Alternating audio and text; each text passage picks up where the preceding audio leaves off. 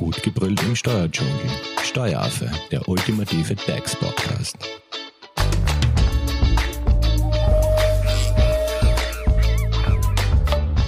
Hallo und herzlich willkommen beim Steueraffen. Leute, wir haben die hundertste Episode. Woo! Grund zum Feiern.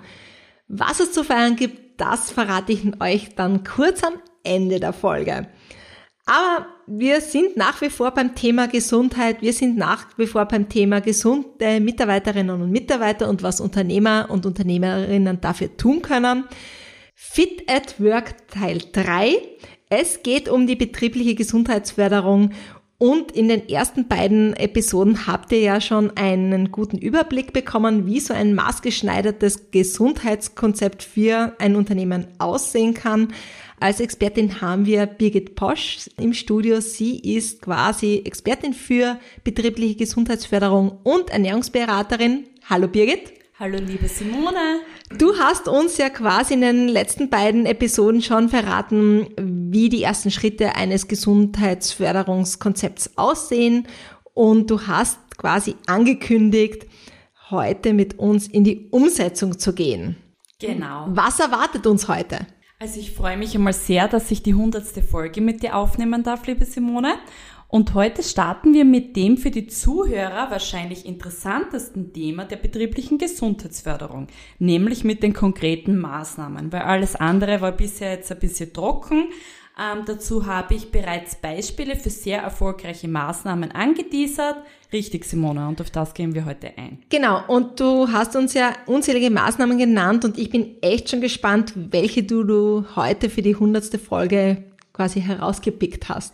Ja, einige dabei werdet ihr schon kennen, aber es werden auch einige ganz neue dabei sein, von denen ihr noch nie gehört habt. Birgit, ich bin gespannt. Verschaff uns da gleich einmal bitte einen Überblick. Gerne. Heute konzentrieren wir uns neben Maßnahmen im Bereich Bewegung und Ernährung auch auf Maßnahmen oder beim, vielleicht in der nächsten Episode dann, Maßnahmen zum Thema Stress und Entspannung und für den oft sehr wichtigen und ähm, aber viel zu oft vernachlässigten Maßnahmen, nämlich die gesunde Führung.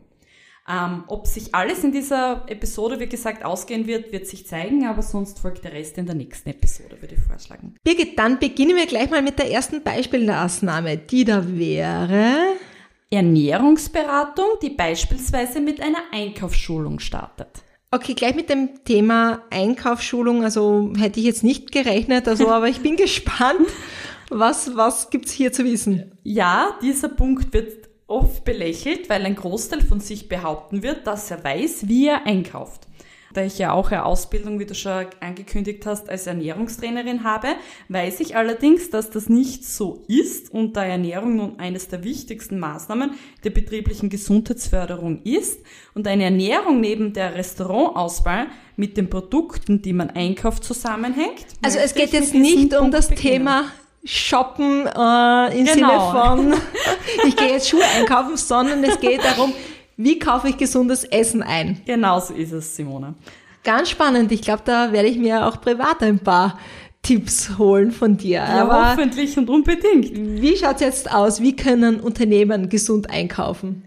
Ähm, ja, genau. Wie ihr in der letzten Episode bereits gehört habt, geht es bei der betrieblichen Gesundheitsförderung nicht nur um die Verhältnisprävention, wenn ihr euch noch erinnern könnt, somit bezogen auf Optimierung von Arbeitssystemen, wie zum Beispiel Arbeitszeitgestaltung und bezogen auf Personengruppen, sondern auch die Verhaltensprävention, somit um Maßnahmen, welche sich an den einzelnen Personen orientiert. Und das hat und soll natürlich auch positive Auswirkungen auf den privaten Bereich sowie auf deinen privaten Bereich haben. Genau. Gut, also Birgit, starten wir gleich, schule uns bitte im Bereich Einkauf.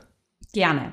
Also 70 Prozent der Kaufentscheidungen, das muss man sich mal vorstellen, werden erst emotional im Supermarkt getroffen, was natürlich nicht gut ist.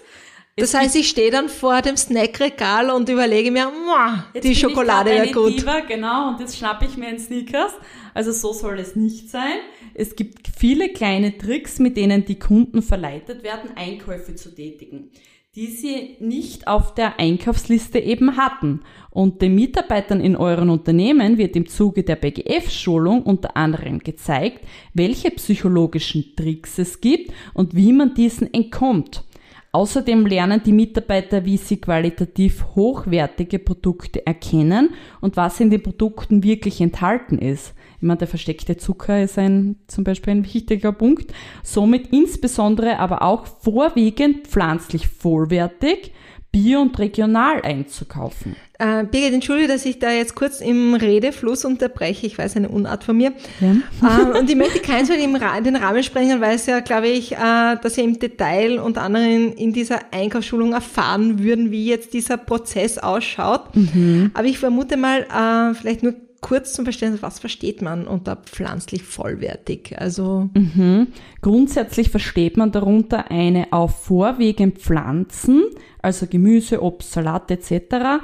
und Getreide ähm, basierte Ernährung mit komplexen Kohlenhydraten. Also komplexe Kohlenhydrate sind somit nicht Weißmehlprodukte und Haushaltszucker etc., also keine leeren Kalorien, ähm, sondern eher Kohlenhydrate, die langsatt ähm, halten. halten, genau. Mhm. Also zum Beispiel statt herkömmliche Pasta, dass man sich beispielsweise für Erbsenpasta entscheidet oder statt herkömmliches Brot ein Nurkornbrot oder Buchweizenbrot etc. Aber nach dieser Ernährungsberatung oder Einschulung im Bereich Einkauf ist man dann nicht gleich Veganer und muss sich glutenfrei ernähren. Genau, genau, das ist man nicht, aber man kriegt halt Tipps eher in diese Richtung hin, genau. Sehr interessant. Äh, du hast nur noch gemeint, man soll regional einkaufen. Also was hat es damit auf sich? Es soll ja immer im Hinterkopf bleiben, dass regionale Produkte nicht nur unsere Umwelt und Wirtschaft fördern, was nun seit der Corona-Pandemie wichtiger äh, denn je geworden ist, sondern auch, wenn sie zum Teil gerade noch nicht die Bio-Standards erreichen, international gesehen aber dennoch Bio sein werden. Ich beispielsweise einem österreichischen Salat von einem Landwirt, einem Biosalat aus Italien den Vorzug einräumen werde. Also die Schulung geht somit nicht nur auf die gesundheitlichen Aspekte ein, sondern auch auf die Auswirkungen auf die Umwelt. Also zusammengefasst bekommen die Mitarbeiterinnen und Mitarbeiter im Zuge dieser Schulung ein breites Fachwissen quasi, wie sie gesund einkaufen und wie sie eben Qualität erkennen können und dass sie eben auch noch der Umwelt da was Gutes tun, oder? Genauso ist es. Mit dieser Maßnahme ist man am Puls der Zeit. Übergewicht und Umwelt sind ja großes Thema, äh, sind ja große Themen in unserer Gesellschaft. Das Unternehmen nimmt so zum einen die soziale Verantwortung wahr und zeigt dann den Mitarbeitern, wie diese ihrem Körper wirklich gute Lebensmittel zuführen können. Somit ist diese Einkaufsschulung ein wahrer Geheimtipp unter den Maßnahmen der betrieblichen Gesundheitsförderung. Mhm. Äh, kommen wir vielleicht zur nächsten Maßnahme. Was wäre quasi noch so ein, ein Geheimtipp? Mhm. Genau, also das erste Beispiel hat sich auf die Maßnahme Ernährung eben bezogen und nun kommen wir zu einem Maßnahmenbeispiel im Bereich der Bewegung. Da ist eine von wirklich vielen wirkungsvollen Maßnahmen zum Beispiel die Planung von Sportevents und die Unterstützung bei den Vorbereitungen dabei auf diese Events. Also hier ist dabei besonders wichtig, dass mehrere Sportevents im Jahr äh, und adäquate Vorbereitungskurse dafür, wie zum Beispiel angebotene Pilateskurse oder etc., ähm, die angeboten werden und dass die Bewegung eben ganzjährig ausgeführt werden. Weil wenn mhm. jetzt nur ein Termin stattfindet ohne Vorbereitungskurse, dann wäre das ja nicht so zielführend. Ich meine, Sportevent, das klingt irgendwie in einer sehr, sehr großen Dimension. Aber was hast du dir jetzt da beispielsweise gedacht? Wie könnte so ein Sportevent in einem Unternehmen aussehen? Also da reicht wirklich so ein Firmenlauf, also so ein typischer Businesslauf. Ähm, das ist wirklich eine gute Sache, denn Sport verbindet bekanntlich und ein gemeinsames Ziel auch. Der Firmenlauf findet meistens ähm, in Dreierteams mit einer Distanz von ungefähr fünf Kilometer statt. Also mhm. das ist wirklich schaffbar, wobei sich jedes Team sein individuelles Ziel, äh, Zeitziel stecken kann. Ähm, für Grazer und die Sportlicheren unter uns kann ich auch wirklich den Grazathlon zum Beispiel empfehlen mit 10 Kilometer und Parcours dafür Fortgeschrittene oder jenen, die jetzt nicht nur laufen äh, wollen, mhm. doch ein wenig zu langweilig ist vielleicht der Businesslauf. Und ja, und der Grazathlon, da kann man zum Teil noch mehr Spaß haben. Und ja, ist eine gute Ergänzung zum Business. Also ich glaube, ich wäre da sofort dabei. Ja, du schon und ich auch. aber, aber wo sind wir stehen geblieben? Also Sportevents für, für Firmen. Genau. Ähm, bei Sportevents für Firmen und so ein Sportevent vereint für die Firma extrem viele Vorteile. in nur einer Maßnahme und ist dabei extrem günstig, genau. Birgit, du hast jetzt gerade Vorteile genannt, also an welche denkst du da konkret? Ähm, mit dem Firmenlauf erledigt man gleich zwei Fliegen mit einer Klappe. Also die Mitarbeiter werden zum einen in einem Team zusammengeschweißt das unter anderem das natürlich einmal das Betriebsklima fördert, die Zusammenarbeit auch abteilungsübergreifend stärkt. Das, das kann man ja auch ein bisschen beeinflussen, mhm. dass die Teams abteilungsübergreifend zustande äh, kommen. Und auf der anderen Seite verbessert jeder für sich seinen Gesundheitszustand durch die Laufvorbereitung. Und deswegen Vorbereitung ist sehr wichtig. Ähm, das Tolle dabei ist, dass die Mitarbeiter durch die tolle sportliche Erfahrung bei den meisten Firmensportveranstaltungen weil einfach äh, wirklich tolle Stimmung herrscht.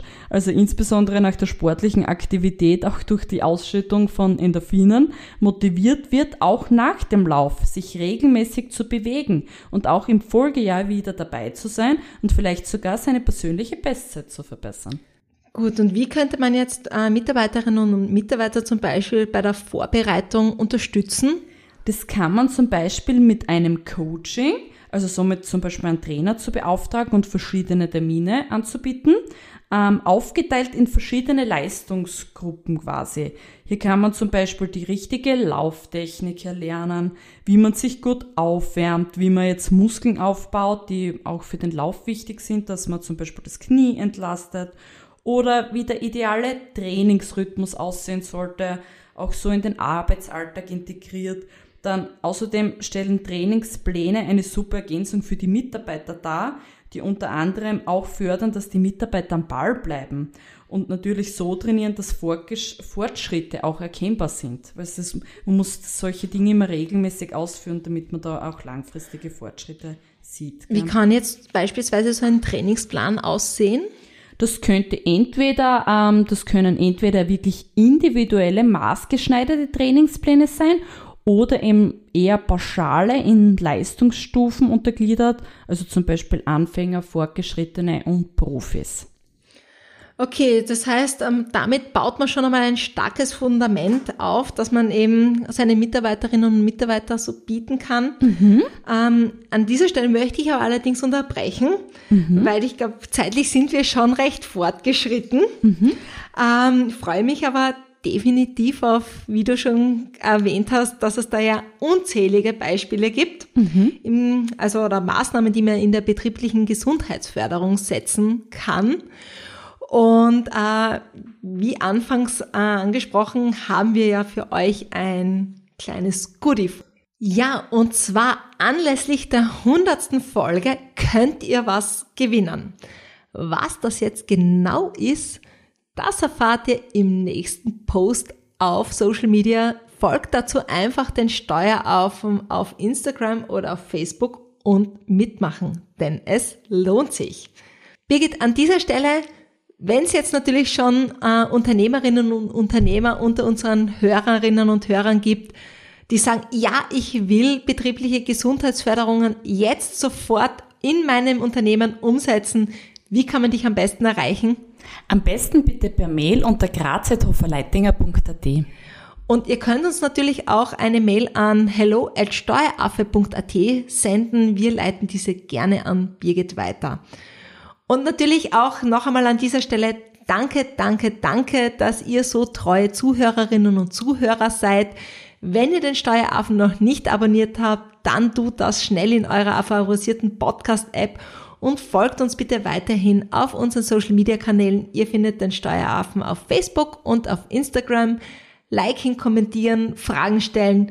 Wir freuen uns auf eure Interaktionen und danke nochmal an dieser Stelle, Birgit. Danke auch. Und bis zur nächsten Folge. Tschüss, Baba. Tschüss. Das war Steueraffe. Gut gebrüllt im Steuerdschungel. Jetzt abonnieren auf iTunes, Soundcloud und Spotify. Ihr wollt noch mehr zum Thema Steuern wissen? Dann geht auf www.steueraffe.at.